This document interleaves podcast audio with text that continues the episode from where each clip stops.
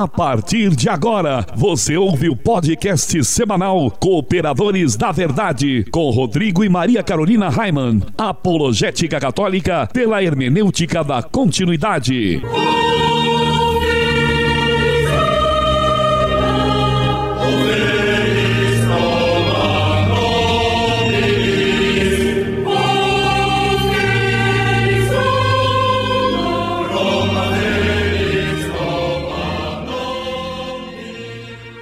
Olá, amigo ouvinte, paz e bem. Aqui quem vos fala é o professor Raiman e estamos começando mais um podcast semanal Cooperadores da Verdade, apologética católica pela hermenêutica da continuidade. Aqui se fala a verdade, custe o que custar, doa a quem doer. Lembrando que este programa é transmitido todas as quintas-feiras às 20 horas pela Web Rádio Navegantina, radionavegantina.com.br todas as sextas-feiras, também às 20 horas, pela web rádio Cristo Jovem, cristojovem.caster.fm e aos sábados em dois horários pela web rádio Franciscanos, pela manhã às 10 horas da manhã e à noite às 19h30, 7 e meia da noite. radiofranciscanos.com.br e o cooperador de hoje, que temos a graça de receber aqui nos estúdios Joseph Ratzinger, é o meu grande amigo de longa data, desde os tempos do grupo de jovens da, da RCC, o Javeneci, o baterista Rafael Mota. Tudo bem, Rafael? Passe bem, tudo certo. O Rafael é um garoto abençoado, né? Com seu jeito moleque, sempre brincalhão, cativa todo mundo, né? Sua simpatia irradiante. Só precisa parar de tocar bateria na missa, né? Parece que nós estávamos falando aqui em off, parece que já parou, né, Rafa? Já resolvi esse negócio. Ah, que legal, né? Mas fala um pouquinho mais sobre você, Rafa, para o pessoal te conhecer, com o que, que você trabalha, se você está estudando alguma coisa, se é casado, tem filhos, qual é o seu apostolado na Igreja Católica, enfim. Fica à vontade, meu amigo. Como nosso amigo Raiman falou anteriormente, nos conhecemos né, na, na, renovação carismática católica. Acredito que são pelo menos uns 16 anos. Mais ou menos né, por aí. Desde por aí. o tempo de grupo de jovens. E aí, atualmente eu trabalho numa instituição bancária, né, tenho 33 anos de idade. Idade de Cristo, Idade hein? de Cristo, realmente. Né, sou casado há um ano, né, os filhos ainda estamos planejando. Uhum. Logo, logo, espero que não demore muito. Quero me ver rodeado.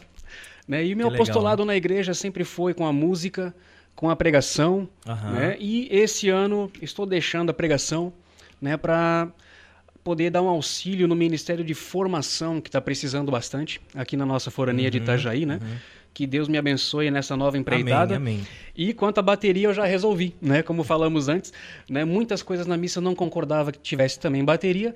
E as questões né, do, do dia a dia e ministeriais foram me levando a me afastar um pouco desse que eu sempre vou considerar o meu instrumento. Uhum. Né? Bateria, para mim, é o meu instrumento, mas hoje me dedico um pouco ao violão. Oh, né? Que legal! Para colocar um dedilhado suave na missa e não fazer mais né, aquele aquele espalhafato todo, né? Mas você está ligado ainda à renovação carismática católica, né? Certamente ligado à renovação. Ok. Então é sempre bom lembrar, né, gente, que na, no grupo de oração, bateria vale, vale, legal. Toca bateria, guitarra, teclado, contrabaixo, pula, canta, dança. Mas a missa é a missa, né? A missa é o santo sacrifício de Cristo.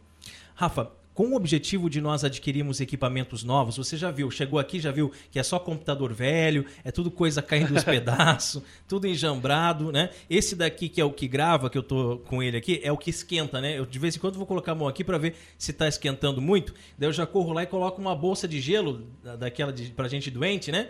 Coloca em cima dele aqui para ele dar uma refrescada. Porque o equipamento está sucateado mesmo, tá? Nós precisamos devolver alguns equipamentos que são emprestados e outros têm que ser substituídos, porque senão essa obra não vai para frente, né? Então nós estamos fazendo uma vaquinha, é, vaquinha mesmo, né? É na internet, aquela vaquinha online. Então basta você entrar na nossa página do Facebook, Lá tem mais informações de como você pode contribuir com cartão de crédito ou boleto bancário. Às vezes, quando a gente fala de contribuição para o programa de rádio, as pessoas se assustam. Ah, porque deve ser uma grande quantia de dinheiro, eu não posso. Primeira reação que a pessoa tem, ah, eu não posso ajudar porque infelizmente.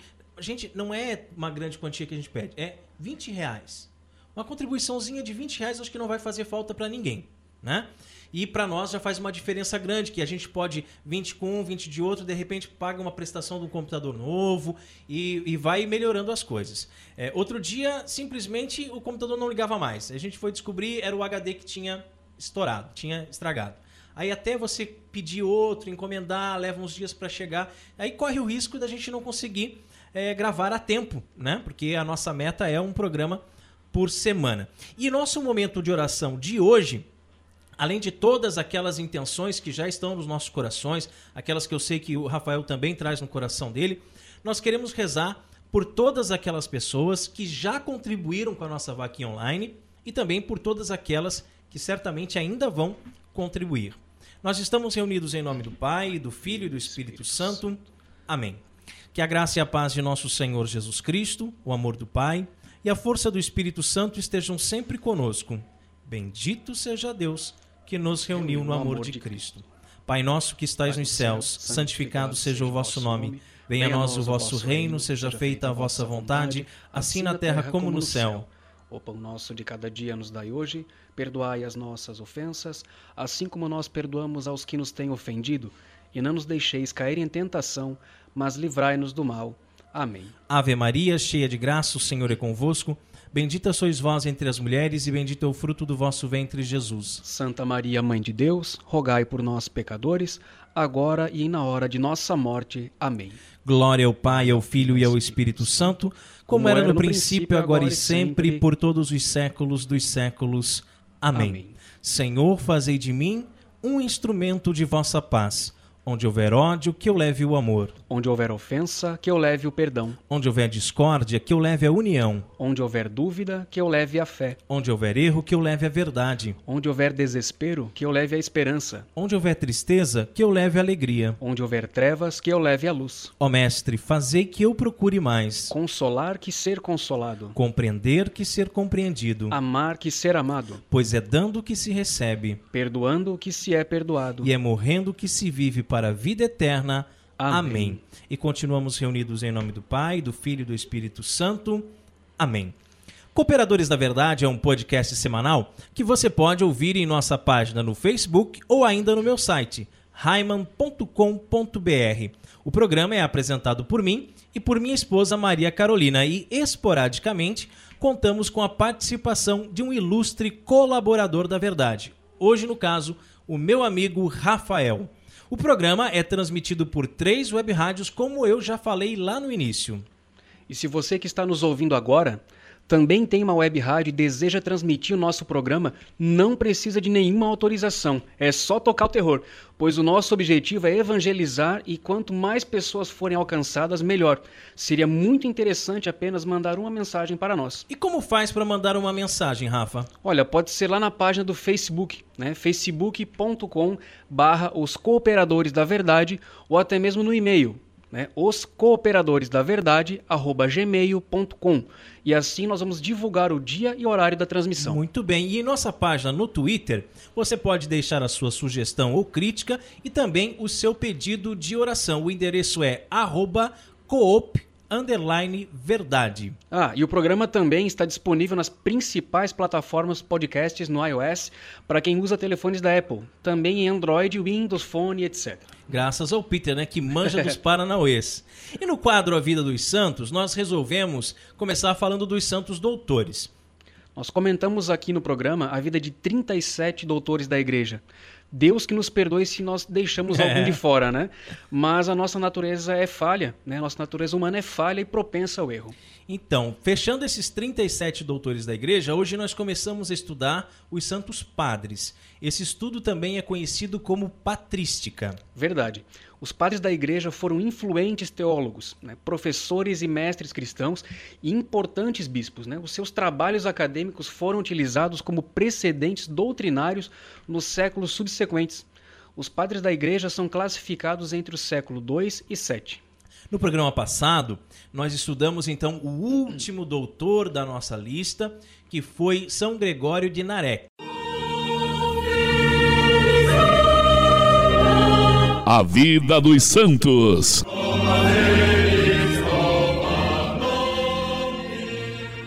Rafael, Quem foi o santo escolhido para o programa de hoje? Hoje foi escolhido São Clemente I, o terceiro papa que governou a Igreja Romana. Conta para o povo então, Rafa, um pouquinho sobre a vida de São Clemente. Vai lá. Vamos lá. São Clemente I assumiu a cátedra de Pedro depois de Lino e Anacleto com muito empenho regendo a Igreja de Roma dos anos 88 até 97 sobressai no seu pontificado um documento de primeira grandeza, que foi fundamental a favor do primado universal do bispo de Roma, que é a Carta aos Coríntios, escrita no ano de 96. Perturbada por agitadores presumidos invejosos, a comunidade cristã de Corinto ameaçava desagregação e ruptura. São Clemente escreve-lhe então uma extensa carta de orientação e pacificação, repassada de energia persuasiva, recomendando humildade, paz e obediência à hierarquia eclesiástica já então definida nos seus diversos graus, os bispos, presbíteros e também os diáconos. Esta sua intervenção mostra que Clemente, para além de bispo de Roma, sente-se responsável e com autoridade sobre as outras igrejas. E salienta-se que, nessa altura, vivia ainda o apóstolo São João, o que nos permite concluir que o primado não foi de modo algum uma ideia meramente nascida de circunstâncias favoráveis, mas uma convicção clara logo desde o início. É que chapoletada para aquelas pessoas que duvidam do primado de, de Pedro, né? Do, Com do certeza. Papa, né?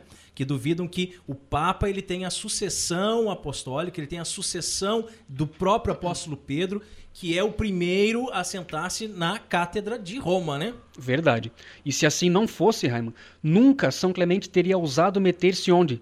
Por hipótese, não era chamado. Verdade, verdade. Né? João, como apóstolo de Cristo, era sem dúvida uma figura venerável, mas era o bispo de Roma, como sucessor de São Pedro que competia o governo da cristandade. Né, uma tradição né, que remonta ao fim, ao fim do século IV afirma que São Clemente terminou sua vida com o martírio. Né, o seu nome ficou incluído no cânon romano da missa. São Clemente de Roma, rogai por, por nós. nós. Sabe que quando fala ali, Rafael, que o nome dele ficou incluído no cânon romano da, da missa, é a oração eucarística número um. Né? A oração eucarística número um, ela poucas vezes ela é rezada na missa. Principalmente, eu estou falando aqui da nossa região. Sim. Né? É mais comum aqui oração eucarística 2 e 3. Às vezes fazem a 5, né, tal. Mas a 2 e a 3 são as, as, mais comuns. A 1 é praticamente ignorada, só mais em tempo de festa, é, nos dias próximos ao Natal, da Páscoa, é que rezam a oração eucarística número 1. Lembrando que antes só existia ela, por isso que era a número 1. Depois foram inventadas as outras. Né? E na oração eucarística número 1, fala-se o nome de vários santos. Né? Entre eles, São Clemente. Só que, se você pegar o missal, você vai ver que o nome dos santos está entre parênteses. E aí fica um opcional. Uhum. Não é obrigatório dizer o nome de todos eles. E aí, por não ser obrigatório, a maioria dos nossos padres não diz. Ou até pode incluir outros, né? E aí, quando a gente está explicando aqui a vida de São Clemente, diz: Ó, oh, o nome dele está incluído no cano romano da missa. A pessoa pode dizer: Poxa, que isso? Não Nunca sei. ouvi. Nunca ouvi. Nunca ouvi. Né? Agora, se você pegar o missal, eu tenho uma cópia do missal aqui, eu ganhei de um padre, né? E se você pegar o, missal, você vai ver que o nome dele está lá no cânon número 1. Um, né? Quando eu casei, uma, uma particularidade aqui que vou contar para o Rafael e para os nossos ouvintes, uma coisa que eu nunca falei aqui. Quando eu casei, eu comprei o manual do rito do matrimônio, para eu estudar o manual primeiro, para ver tudo que era possível fazer e o que não era. Né? Porque ai de mim fazer alguma coisa que não fosse litúrgica. Aí eu fiz, desenvolvi ali um roteiro dentro do que era possível, né, segundo o manual, o rito. E aí fui conversar pessoalmente, imprimi, fui levar para o padre que celebrou uh, o nosso casamento e pedi para ele, olha, nós gostaríamos que fosse a oração eucarística número um e que fossem ditos os nomes de todos os santos. E ele fez. Ele cumpriu para nós esse nosso pedido. Que bom. Né? Rafael, você sabe qual é o lema do nosso programa? Não, não sei. É, por acaso seria a carta de São Paulo a Timóteo, por acaso? Isso mesmo, garoto. Acertou em cheio. Você é bom, hein, cara? Também não é à toa que veio para cá com devocionário, com catecismo, com a Bíblia de Jerusalém. Veio preparadíssimo, né? É armado. É isso mesmo. Prega a palavra. Insiste oportuna e importunamente. Repreende, ameaça, exorta com toda a paciência e empenho de instruir, porque virá tempo em que os homens já não suportarão a sã doutrina da salvação. É, estamos tentando, né? É, sem desanimar, né? Embora venham muitos ventos contrários, como dizia Santa Paulina. Talvez esses tempos em que os homens já não suportam a sã doutrina seja justamente agora, né? Verdade. Jesus é a palavra de Deus. Ele é o Verbo encarnado. A Bíblia contém a palavra escrita de Deus, mas a palavra de fato é Jesus, o Verbo de Deus que veio armar sua tenda entre nós. E neste quadro iremos sempre meditar sobre uma passagem bíblica que pode ser tanto do Antigo como do Novo Testamento. A palavra escrita de Deus.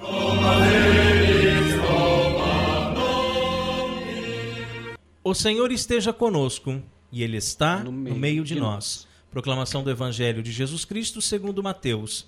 Glória a vós, Senhor. Senhor. Naquele tempo, João estava na prisão. Quando ouviu falar das obras de Cristo, enviou-lhe alguns discípulos para lhe perguntarem: És tu aquele que há de vir, ou devemos esperar um outro? Jesus respondeu-lhes: e de contar a João o que estáis ouvindo e vendo.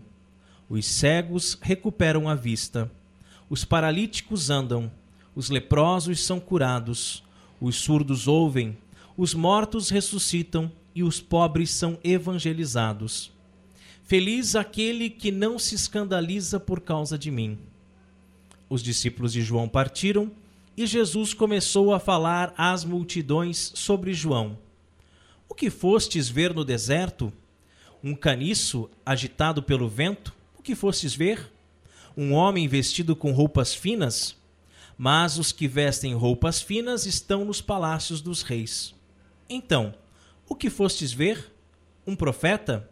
Sim, eu vos afirmo. E alguém que é mais do que profeta. É dele que está escrito: Eis que envio o meu mensageiro à tua frente ele vai preparar o teu caminho diante de ti. Em verdade vos digo: de todos os homens que já nasceram, nenhum é maior do que João Batista. No entanto, o menor no reino dos céus é maior do que ele. Palavra da salvação. Glória a vós, a vós Senhor. Senhor. Então se abrirão os olhos dos cegos e se descerrarão os ouvidos dos surdos, diz a leitura do profeta Isaías. O coxo saltará como um cervo e se desatará a língua dos mudos. A descrição se encaixa perfeitamente no quadro das obras de Cristo. Tema do evangelho lido aqui hoje. Procurado pelos discípulos de João Batista, é exatamente esse o cenário que o Senhor lhes coloca diante dos olhos. E de contar a João o que estáis ouvindo e vendo os cegos recuperam a vista, os paralíticos andam, os leprosos são curados, os surdos ouvem, os mortos ressuscitam e os pobres são evangelizados. Coisa fantástica, né, Rafael? Que coisa fantástica, porque olha só o que Jesus estava fazendo. Aos cegos recuperava a vista, aos paralíticos permitia que voltassem a andar. Né? Os leprosos eram curados, não tinham mais lepra. Os surdos passavam a ouvir os mortos ressuscitavam e os pobres evangelizados. Ele não dizia assim, os pobres ficaram ricos. Não. Como diz a, a teologia da prosperidade aí das igrejas pseudo-evangélicas que tem fervilhando por aí, né? Tantas e tantas que você liga a TV e vê os pastores dizendo é porque se você der tudo para a igreja, você vai ficar rico. Né? Se você der o seu carro, você vai ter um carro novo. Se você der a sua casa, você vai ter uma casa nova. Quanta mentira, quanta balela, quanta enganação. E os pobres dos pobres, né? Os pobres coitados dos pobres acreditam nisso. Vão lá e dão tudo. Né? Entrega o salário inteiro. O Evangelho diz: os pobres são evangelizados. Porque a primeira coisa que uma pessoa precisa, amigo ouvinte, é receber o Evangelho de Cristo é ser evangelizado, é se tornar um cristão, ou seja, um outro Cristo. Depois as outras coisas vêm em acréscimo. Buscai primeiro o reino dos céus e a sua justiça, e tudo mais será acrescentado. E o doutor Angélico, Santo Tomás de Aquino, ao comentar esta passagem das Escrituras, mostra como todos esses prodígios resumem a obra salvífica de Cristo, a qual é eminentemente espiritual e não material. Deus fez-se homem, de fato, não simplesmente para operar milagres físicos, como pode pensar quem interpreta apenas em sentido literal, mas para justificar os seres humanos, para salvá-los, transformando-os de pecadores e escravos de Satanás em santos e filhos adotivos de Deus.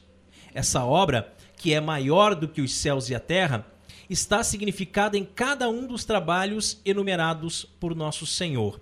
Ô Rafa, quando aqui fala que as pessoas podem interpretar de uma forma errada, achando que Jesus veio fazer apenas curas físicas, eu me lembro de uma passagem da vida de São Francisco, lá das fontes franciscanas, onde ele deixa bem claro para nós que a cura física ela está diretamente atrelada a uma cura espiritual. Se um cego voltou a enxergar, foi porque primeiro ele acreditou. Se o surdo voltou a ouvir, é porque primeiro ele acreditou. Então, primeiro teve uma cura interior. Primeiro teve uma cura espiritual, para depois acontecer a cura física. Mero engano aquelas pessoas que vão buscar as igrejas, e isso acontece também na nossa igreja. Infelizmente. Né? Vão buscar por causa de uma cura.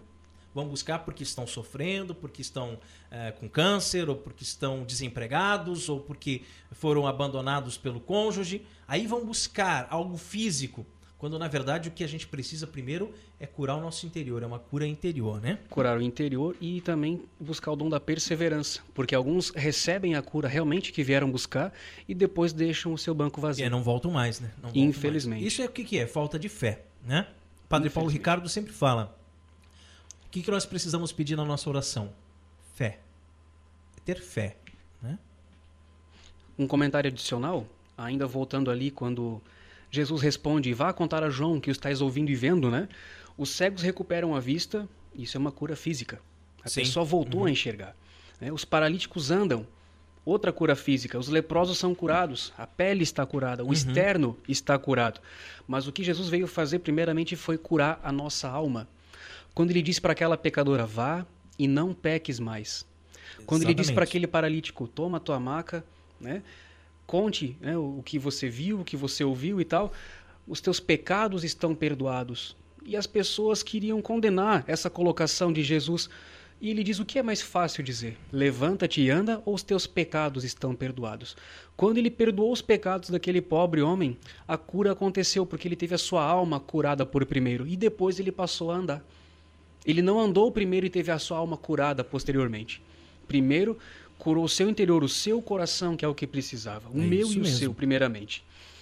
Né? Mas falando assim em um sentido moral, né? está significado nesses sinais da vinda do Senhor todo o processo da santificação do homem. A primeira coisa, de fato, que advém ao pecador é a cegueira, quando a sua razão é obscurecida, tal como o abortivo que nunca viu a luz do dia, né? e como o povo que, mesmo tendo olhos, é cego. Ele é chamado de paralítico quando a sua mente é conduzida a várias coisas, como está lá em 1 Reis, capítulo 18, versículo 21. Até quando andareis mancando de um lado e de outro? Né? De mesma forma, ele se torna ulceroso pelas insídias e leproso, porque já não pode voltar atrás e passa a infectar as outras pessoas. Depois fica surdo, pois o castigo não é mais ouvido por ele, e por fim, ele morre. Todos esses, no entanto, sana o Senhor. Inclusive os mortos, como está escrito: Desperta tu que dormes, levanta-te dentre os mortos. Por último, são sanados também os pobres em espírito, aos quais falta sanidade. Como diz o salmo: Meus rins estão ardendo, em mim nada há de sadio. Curados, eles são elevados a uma certa estabilidade da mente, na qual se encontra verdadeira paz, como também está escrito: muita paz tem a quem ama a tua lei, no seu caminho não há tropeço. Assim como o povo de Israel, sofrendo no exílio, se, ale se alegrava ao ver que estava próxima a sua libertação, também nós devemos verdadeiramente exultar por termos um Salvador. Até outro dia nós comentávamos eh, nas redes sociais a respeito da campanha da fraternidade. Não sei se você chegou a ver alguma coisa. Rafael, Ainda não. Uhum. Mas é que novamente, né? Mais uma vez, a CNBB traz como tema de campanha de fraternidade a natureza. Né? Ah, sim. Ah, ah agora são os biomas. Né? Eu tenho um comentário é. para fazer muito particular que eu acho que às vezes a campanha da fraternidade atrapalha um pouco a quaresma. Um pouco? Um pouco? eu, eu quis ser modesto e carinhoso. Ser... Você é muito gentil, Rafael. Né? eu, eu, eu vou dizer, vou ser mais ousado então, dizer assim: ó, o único objetivo da campanha da fraternidade é tirar o foco da quaresma. Que aí a gente esquece da penitência, esquece Sim. do jejum, esquece da caridade, esquece né, de tudo que a quaresma nos propõe verdadeiramente para ficar pensando em biomas. Né? Claro, é importante cuidar da natureza. Sim, sim. sim sem dúvida, é essencial. Mas, de novo, isso já não está saturado esse negócio. Não estão não, não idolatrando essa natureza, essa, essa mãe terra, né? uma, uma espécie de idolatria, um panteísmo. Né? Complicado. Nós temos um Salvador. Quem é esse Salvador? É Jesus Cristo. Ele veio para a Terra para salvar a humanidade e não os animaizinhos, não as florestas. Em momento algum você vai pegar nos evangelhos e vai ver que Jesus diz assim: ah, cuidem da natureza, protejam os animais, não sei o que, não sei o que, não sei o que. Isso é coisa que nós, é nosso dever mesmo, nós temos que fazer. Jesus morreu numa cruz para salvar a humanidade e não os biomas. Né? Ele é o nosso salvador. Nós temos que nos preocupar, enquanto católicos, militantes que somos, né? Nós temos que nos preocupar com a salvação das almas. É importante cuidar da natureza? Sim, é importante. Né? Mas vamos nos preocupar com a salvação das almas. Ah, quando foi a última vez que você se confessou, meu amigo? Ah, o ano passado? Tá? Não era para você se confessar com mais frequência? Né? Quem sabe você consegue se confessar uma vez por mês, depois toda semana? Né? Aí você está se preocupando com a salvação da tua alma. Agora, os animaizinhos, desculpe, mas eles não têm alma. Não existe o céu dos cachorrinhos. Eles não têm os, pecado. O céu dos gatinhos. É, Entendeu? Então tem coisas mais importantes. A igreja tem coisas mais importantes para se preocupar. Se muitas vezes, então, voltando, né? Se muitas vezes não o fazemos, a razão está em que não compreendemos ainda a miséria de nossa condição. Não enxergamos a cegueira, a paralisia, a lepra, a surdez e a morte que habitam em nossos corações, dominados pelo pecado. Pior do que isso, é ver como, em nossa época, as pessoas têm feito o possível para maquiar a situação humana de afastamento de Deus, transformando essa existência passageira numa ilusão terrivelmente alienante.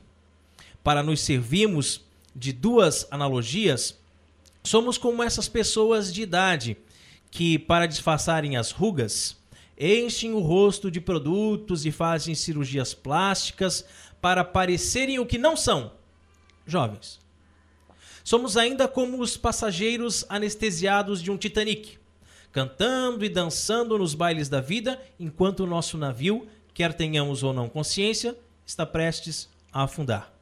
A verdade é que esta existência terrena é uma realidade muito pobre e transitória diante da eternidade que nos espera.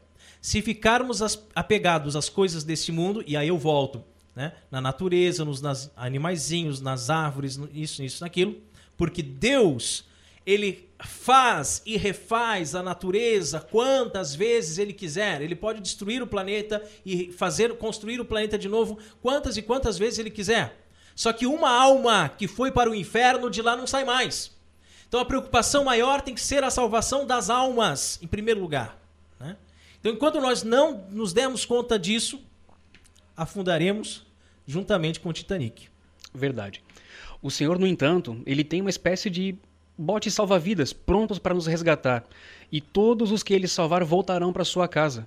Por isso, alegremos-nos.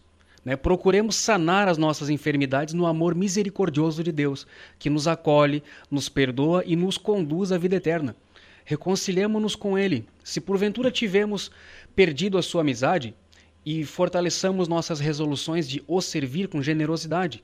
Não há nada melhor no mundo, afinal, do que estar em graça de Deus, tendo o menino Jesus repousando no presépio de nosso coração. É, por isso mesmo, corram para o confessionário. Né? Verdade. Né? E essa belíssima passagem, né? essa reflexão da passagem do Evangelho, que nós meditamos aqui, ela pode ser encontrada no site do Padre Paulo Ricardo, o nosso professor opressor. É, oprimindo com a sutileza.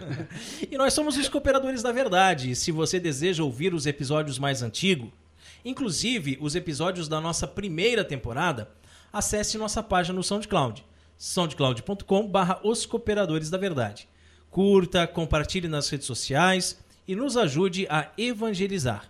E também, como parte desse apostolado, nós temos vídeos semanais no meu canal no YouTube, youtube.com barra Rafael, qual é o conselho de Padre Pio para nós no programa de hoje? Ah, sim, um dos meus santos preferidos, né? Diga-se de passagem. Uhum.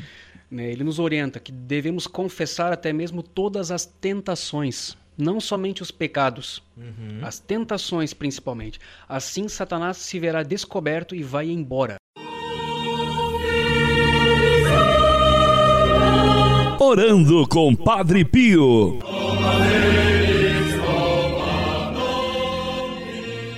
Muitas pessoas têm uma dificuldade enorme para entender o que é o sacramento da confissão. Acham que tem que marcar hora com o padre como se estivessem indo num psicólogo. Querem contar a sua vida inteira e pedir conselhos. Ora, pedir conselhos é algo para outro momento. Bater papo com o padre é algo para outro momento. O momento da confissão é feito, ó, pasmem, para confessar os pecados, para contar, confessar, dizê-los, sem procurar justificá-los. Porque tem gente que vai lá e diz, ah, eu fiz isso, mas foi por causa daquilo. Não, só fala o que você fez. Confessar os pecados graves é obrigação, mas também os veniais são importantes de se confessar. Mas não basta confessar, é necessário fazer um bom ato de contrição e se comprometer a não mais pecar. Por essas e outras é que não existe a tal da confissão comunitária. Afinal, nessas celebrações, ninguém confessa nada. Ninguém fala nada. Né? O que acontece é uma absolvição comunitária, que na maioria das vezes é empregada sem haver a necessidade. Verdade. E nessa confissão comunitária, se pararmos para prestar atenção, que não deveríamos, né? Mas se pararmos para, de repente, ouvir uma pessoa ou outra, não tem ninguém se acusando dos pecados que cometeram, né? Porque alguns serão mais vergonhosos do que os outros, né? E há quem pense ainda, alguns antigos, que a confissão foi instituída para que a igreja soubesse da vida das pessoas. Né? Eu já escutei essa barbaridade. Né? Como dizem na minha terra, barbaridade. Né? Já escutei isso daí e eu achei uma coisa muito ruim e eu repreendi com, com caridade na hora a pessoa que não era bem assim. Uhum. Né? E o dia que ela tivesse a graça de fazer uma boa confissão que fosse restaurar mesmo a sua vida, ela engoliria essas palavras no bom sentido. Né? Sim. Viver uma confissão, a confissão ela tem que ser bem rápida, tá? Você não, não, não demora muito. Você fez o sinal da cruz, né? Você vai dizer para o padre qual foi a data da sua última confissão, né? Você vai contar quais foram os seus pecados e o número de vezes que você cometeu. Você vai dizer que você está arrependido de ter feito aquilo e vai rezar ali o ato de contrição. Vai receber a absolvição. É rápido, é fácil, né? E você sai dali aliviado, você sai com aquela, aquela carga que você estava carregando, você deixou para trás, você saiu com a sua alma zerada, zero quilômetro. É, né? desde né? que o objetivo seja se emendar. Exatamente. Então, é. antes de você ir até o padre para se confessar, aí que começa o processo, já em casa. Você faz um exame de consciência, você lembra quais foram aqueles seus pecados, você medita no seu coração, você se arrepende profundamente, você chora os seus pecados, você se arrepende de ter ofendido a Deus, de ter desfeito a amizade com Deus. E aí você procura a igreja que é mãe para a reconciliação. Tem gente que tem tanto medo de se confessar, né? Acha que está se confessando por uma pessoa. É. Mas na verdade não compreenderam que é persona Christi. Isso, Você está contando Cristo, seus né? pecados para o próprio Cristo e vai receber absolvição. É o único tribunal que você tem certeza que vai ser absolvido. É, exatamente, né? É? Que é o tribunal das misericórdias, né? Exatamente. E nós não podemos deixar de citar novamente Padre Pio, ele que ficava 12, 14 horas por dia no confessionário e vai além e diz que nós devemos confessar todas as tentações. Isso é uma maravilha muito grande. Não era só para confessar os pecados? Claro que não. Padre Pio ensina que a própria tentação em si deve ser confessada. Nós sabemos que a tentação não é pecado. Pecado é quando cedemos à tentação. Mas acredito que num grau mais elevado de santidade, oxalá se todos nós consigamos chegar lá um dia, né, Rodrigo? É, tô tão longe, é. tão longe. O simples fato né, de ser tentado a fazer o mal, de ser tentado a pecar, já, se isso nos trouxer um profundo pesar, um arrependimento de ter apenas pensado em cometer um pecado, ia ser muito grande essa graça de confessar essa tentação, né? E confessando todas as tentações, desbancaríamos com certeza o demônio.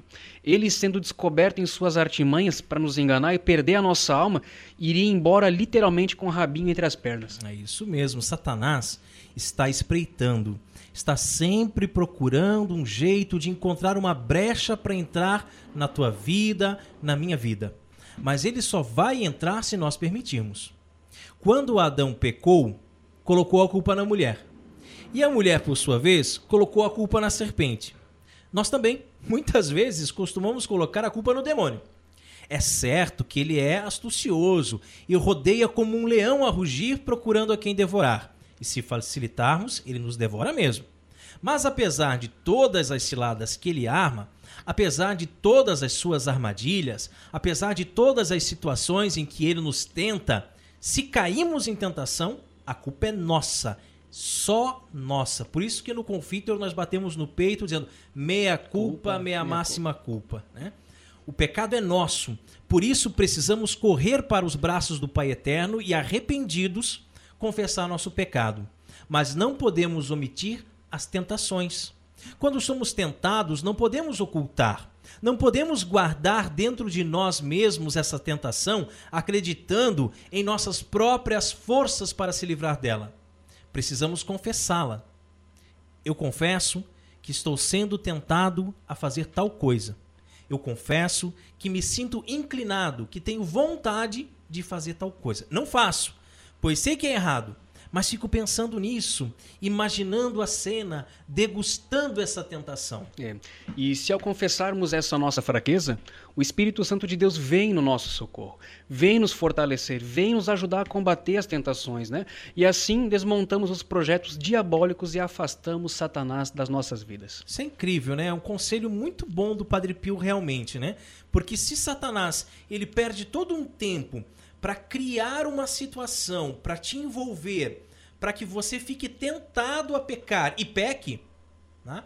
Aí você, antes mesmo de, te, de pecar, quando você já se sentiu tentado, já vai lá e já confessa, ó, eu não pequei ainda, mas eu tô assim com um desejo, eu tô com uma vontade, eu tô com uma coceirinha de fazer tal coisa. Pronto, você desmoronou o demônio, né?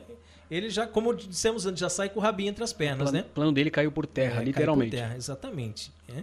Meu irmão, minha irmã, caríssimos ouvintes, há quanto tempo você não se confessa? Quando foi a sua última confissão? A igreja é tão generosa, tão generosa, que nos mandamentos da igreja diz se confessar pelo menos uma vez por ano, na ocasião da Páscoa. Mas eu sei que tem gente que é católico, que vai à missa todo domingo, que comunga, mas já faz mais de 10 anos que não se confessa. Triste isso, né, Rafael? É triste. É, é triste. Então, vamos fazer esse nosso exame de consciência agora, nesse momento que você está nos ouvindo. Quando foi a sua última confissão? Quantos pecados você tem carregado no mais profundo do seu coração? Já não está na hora de fazer uma limpeza na alma? Vá confessar-se. Você vai perceber como vai sair do confessionário mais leve. Confesse os pecados graves, mas também os veniais, e inclusive as tentações, para assim não dar a menor chance do demônio agir em sua vida. Que assim seja, né? Amém. Amém. Orando com o Padre Pio conta com o apoio de Feller Contabilidade, do nosso amigo Diácono Vital. A Feller Contabilidade fica na rua Aldílio Garcia, número 479. Nesta você pode confiar. Atendimento de segunda a sexta-feira, das 8 ao meio-dia e das 13h30 às 17h30.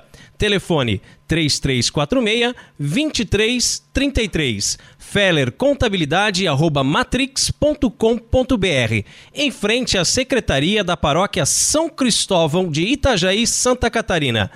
Feller Contabilidade, a sua empresa nas mãos certas. E se você também gostaria de anunciar a sua empresa no programa Cooperadores da Verdade, Entre em contato conosco através da nossa página no Facebook e ajude-nos a evangelizar. E você também pode fazer sua doação de qualquer valor para nos ajudar a melhorar o nosso equipamento e manter este programa no ar. Tem muita gente, Rafael, que tem dificuldade lá com a vaquinha, sabe? Ah, sim. Entra no site ou não tem muito conhecimento de internet, de computador, aí não sabe como ajudar, né? E gente que vem e procura e ajuda pessoalmente, sim. Né? E traz o dinheiro pra gente. A gente está fazendo aqui um, uma poupança para poder trocar os equipamentos. É igualmente importante. É, como também a gente sempre deixa aqui o, a nossa conta, né?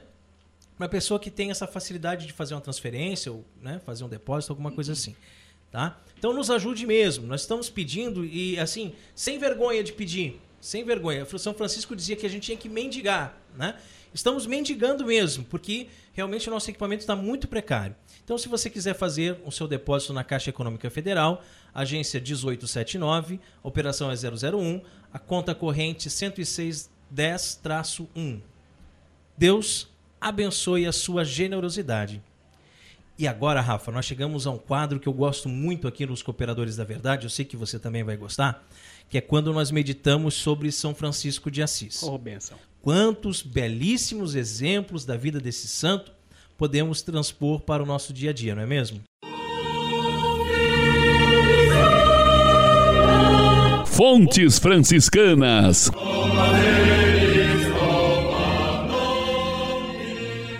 Hoje em dia, é muito comum vermos pessoas que parecem ser as donas da verdade. Olha aqui, nós aqui somos os cooperadores da verdade. Estamos só ajudando um pouquinho. Né? Não sou o dono da verdade, o Rafael não é o dono da verdade. Jamais seremos. Maria Carolina não é a dona da verdade. A verdade é Cristo. Né?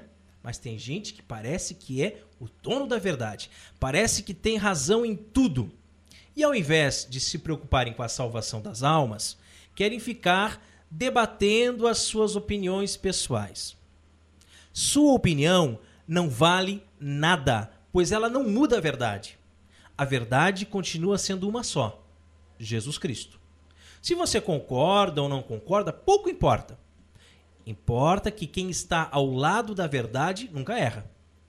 Eu sempre tento usar de paciência, e explicar ponto a ponto para cada uma dessas pessoas que vêm me questionar os ensinamentos de Cristo. Mas às vezes prefiro me calar, pois eu sei que a virtude é mais importante do que as palavras. Esse foi um grande ensinamento de Francisco, né? Francisco de Assis foi o homem nessa terra que mais se assemelhou ao Cristo, chegando até a receber os estigmas. Sabemos como a pregação de Francisco era bem próxima da pregação de Jesus. Jesus costumava falar por parábolas para que as pessoas simples e letradas conseguissem entender. Parábolas que falavam de pescadores, de agricultores, da vinha, de sementes, de pássaros, coisas corriqueiras do dia a dia, das pessoas simples que o rodeavam. Todos entendiam e ficavam admirados. Francisco também. Ele costumava falar ao povo simples, usando compara comparações concretas e simples, porque sabia que a virtude é mais importante do que as palavras. É, e por outro lado, Jesus sabia falar aos doutores da lei e também aos escribas, né, Rodrigo? Sim. Falava aos mestres e eruditos da época, mostrando uma sabedoria incomparável e um conhecimento grande das Sagradas Escrituras. É, com né? autoridade, né? É, no caso, o Antigo Testamento, né? Que deixava todos e até mesmo o sumo sacerdote admirados. Francisco também era capaz de fazer alocuções profundas e cheias de vida para que os que tinham maior aprofundamento espiritual e maior cultura, né? Sabia dizer coisas difíceis em poucas palavras e, usando gestos e expressões ardorosos, arrebatava os ouvintes para o céu. Aliás, Paulo de Tarso também era assim. Também, também, né? Não usava de retórica, né? Mas hoje quero lembrar do testemunho de um médico. Certa vez, um médico, homem erudito e eloquente, afirmou: Guardo palavra por palavra tudo que os outros pregadores falam. Só me escapa o que é dito por São Francisco. Mesmo quando consigo lembrar alguma coisa, já não, pare... não me parece o mesmo que foi destilado por seus lábios. Ora, vamos pensar um pouquinho. Por que será que ele não conseguia recordar as palavras ditas pelo santo?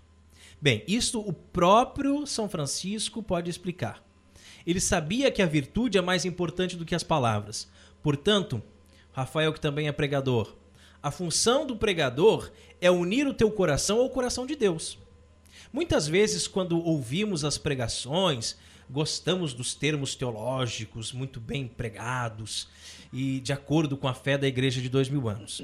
Queremos palavras requintadas que estejam de acordo com o nosso nível de estudo e conhecimento das Sagradas Escrituras.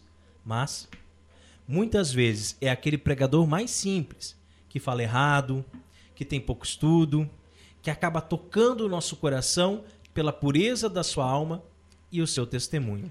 E isso acontece porque esse pregador mais simples, ele realmente está preocupado em pregar a palavra de Deus e não uma opinião pessoal. E não pregar ele mesmo, né? Não pregar ele mesmo e não querer colocar todo o seu conhecimento, todo o seu estudo e seu entendimento numa pregação. Não adianta encher aquelas pregações com termos difíceis, como nós vimos ali os termos teológicos, né, as palavras muito bem requintadas, aquela linguagem coloquial que muitas vezes não vai funcionar. Que não a vai atingir, né? Não vai tocar não ninguém. Não né? atinge, né? a pessoa não passa de um papagaio de pirata, é, né? E, sai, e o, o, povo sai de lá vazio, né? E o problema é quando não se vive aquilo que está sendo falado.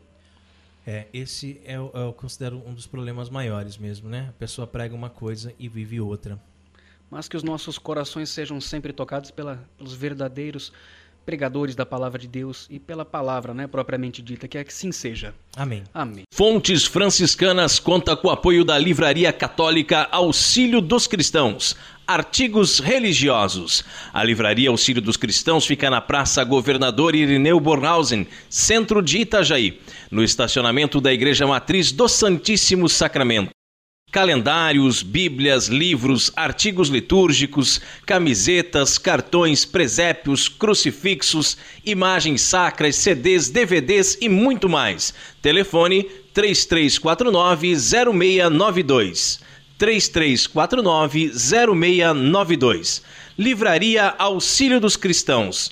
21 anos de tradição. E chegamos ao quadro mais gostoso aqui do programa Cooperadores da Verdade, onde nós apreciamos o pão líquido, porque não somos puritanos e sabemos valorizar o sabor que os monges cervejeiros nos deixaram como legado. Bem na hora mesmo, pois eu não aguentava mais de sede. Catolicismo e cerveja.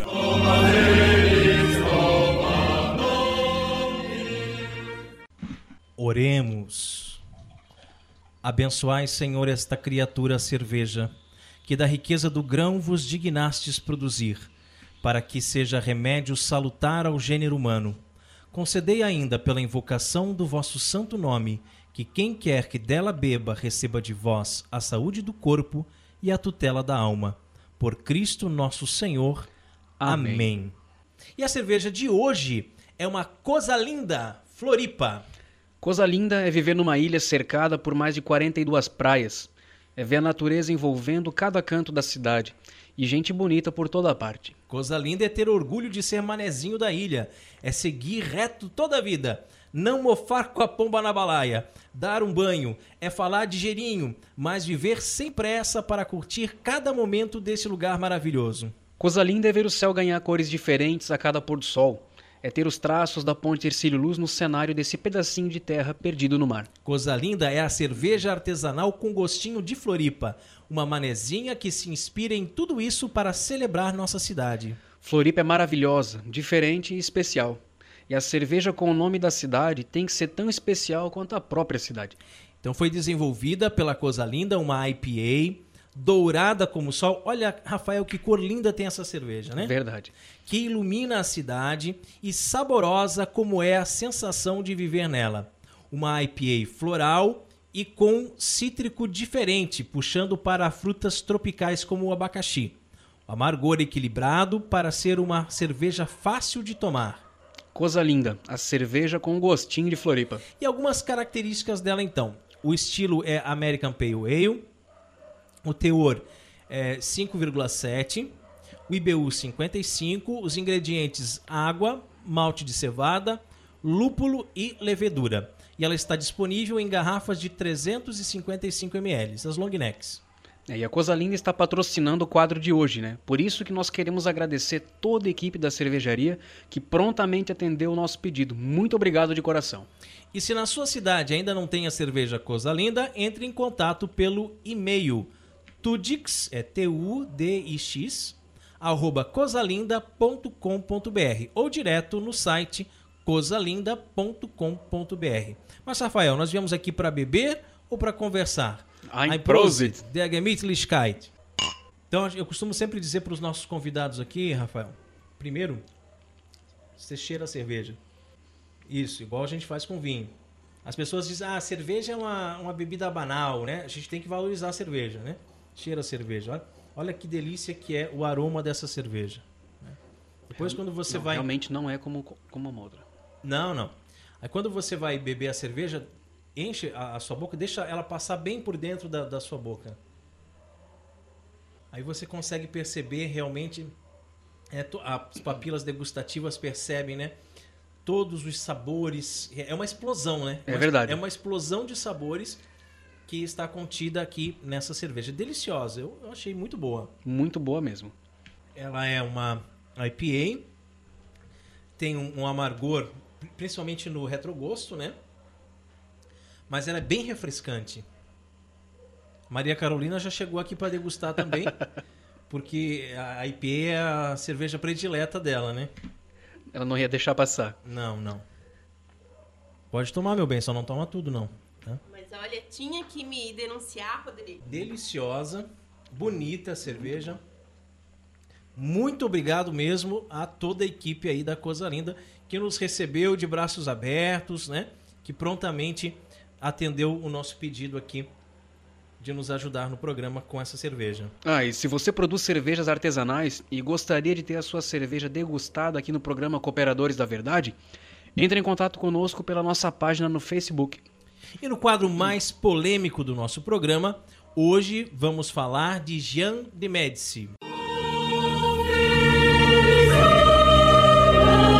A hora da treta.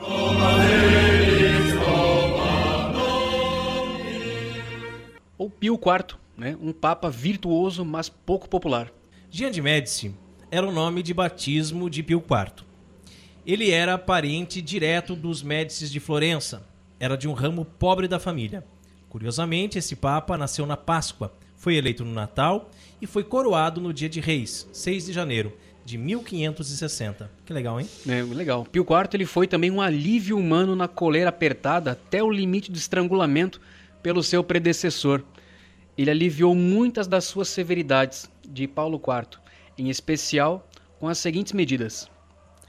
usou de suavidade para com os suspeitos de heresia, reabilitou cardeais condenados sem provas por heresia, reviu o index de Paulo IV, relaxou os excessos da Inquisição, apertou a mão de Filipe II, o cabra macho de Lepanto, né?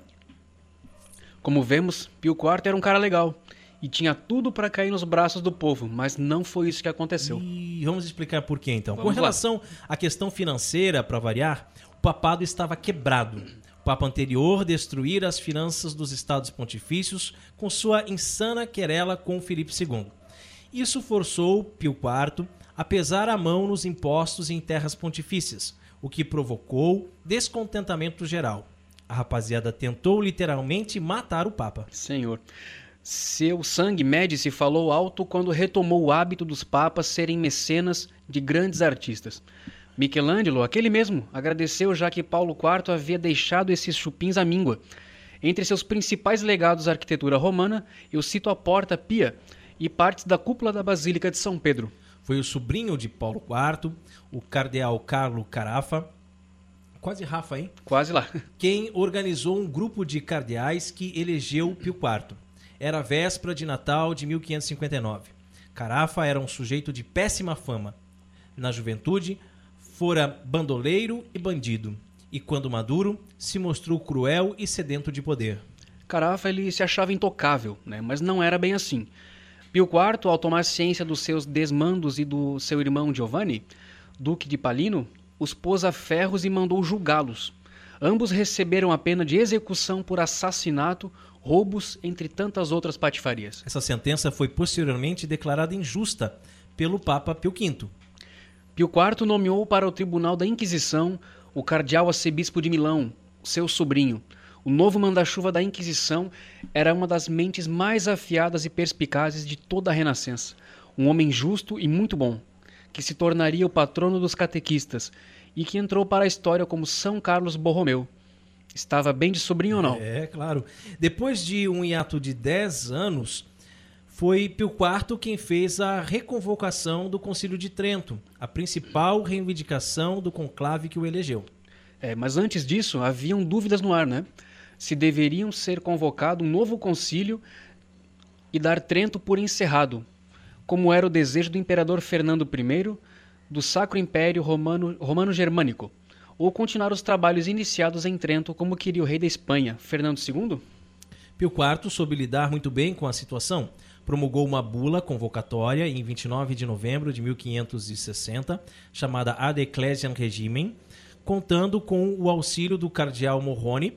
Pio IV habilmente conseguiu levar a termo o Concílio de Trento após 25 sessões, confirmando seus decretos em 4 de dezembro de 1563, consolidados na bula Benedictus Deus, em 30 de julho de 1564. E agora faltava pôr as determinações do concílio em prática, né? O Papa criou uma congregação de cardeais para supervisionar esse trabalhão todo. Despachou os bispos conciliares para casa e ordenou que eles lá residissem. Naquele tempo era comum o abseteísmo, ou seja, né, muitos bispos turistas viviam fora do território das suas dioceses, e assim os fiéis ficavam às moscas. Que lástima, hein? Né? Ainda em 1564, publicou o novo Index dos Livros Proibidos, deu início à compilação de um novo catecismo da Igreja Católica e reformou o missal e o ofício divino. Fez muita coisa, hein? Na luta contra a expansão protestante em terras an antes católicas, Pio IV afrouxou as rédeas na esperança de reconciliação com os separados, principalmente com os nichos francês, inglês e alemão da deforma protestante. Absteve-se de excomungar a rainha Elizabeth I da Inglaterra. E um dos seus mais importantes legados para a igreja foi a profissão de fé tridentina, que é um dos quatro credos oficiais da Igreja Católica, junto com o credo dos apóstolos, de Nicéia e de Atanásio. Esse credo, que hoje raramente é utilizado, serve como antídoto para afastar os católicos das heresias protestantes. E é muito bonito, pouca gente conhece. Né? Pouca Mas gente comenta. Pro, procura na internet que você acha, bem, bem bacana mesmo, bem bonito. Podemos dizer que Pio IV mais acertou que errou, e foi um bom papa. Sofria de gota e faleceu em 9 de dezembro de 1565, cercado em seu leito de morte por São Felipe Neri, olha só, Senhor. e São Carlos Barromeu. Morreu bem, hein? Estava bem acompanhado. bem acompanhado, hein?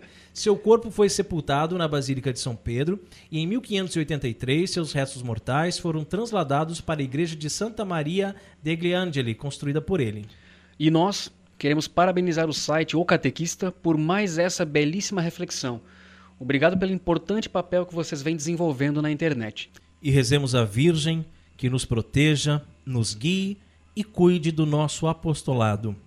Salve, Salve, Rainha, Rainha, Mãe de misericórdia, vida, doçura e esperança nossa, salve. A vós bradamos, degredados filhos de Eva, a vós suspirando, gemendo e chorando neste vale de lágrimas.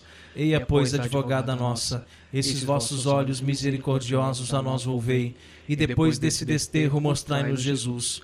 Bendito o fruto do vosso ventre, ó clemente, ó piedosa, ó doce sempre Virgem Maria. Rogai por nós, Santa Mãe de Deus, para que sejamos dignos das promessas de Cristo. Amém. Debaixo de vossa proteção, nos refugiamos, Santa Mãe de Deus. Não desprezeis nossas súplicas em nossas necessidades, mas livrai-nos sempre de todos os perigos, ó Virgem gloriosa e bendita. Amém. E chegamos ao fim de mais um programa Cooperadores da Verdade. Venha você também ser um cooperador. Colabore com esse apostolado fazendo a sua doação para que possamos adquirir equipamentos melhores para manter este programa no ar. Contamos com a sua generosidade e também com a sua oração. Muito obrigado a você que nos acompanhou nesse podcast. Ajude a divulgar compartilhando nas redes sociais. Obrigado, Rafa. Deus abençoe a todos. Paz, Paz e, bem. e bem. Queridos, foi muito bom poder cooperar com a verdade. Agradeço a todos por terem nos ouvido e nos preocupemos com Cristo sendo o centro de nossas vidas. Amém.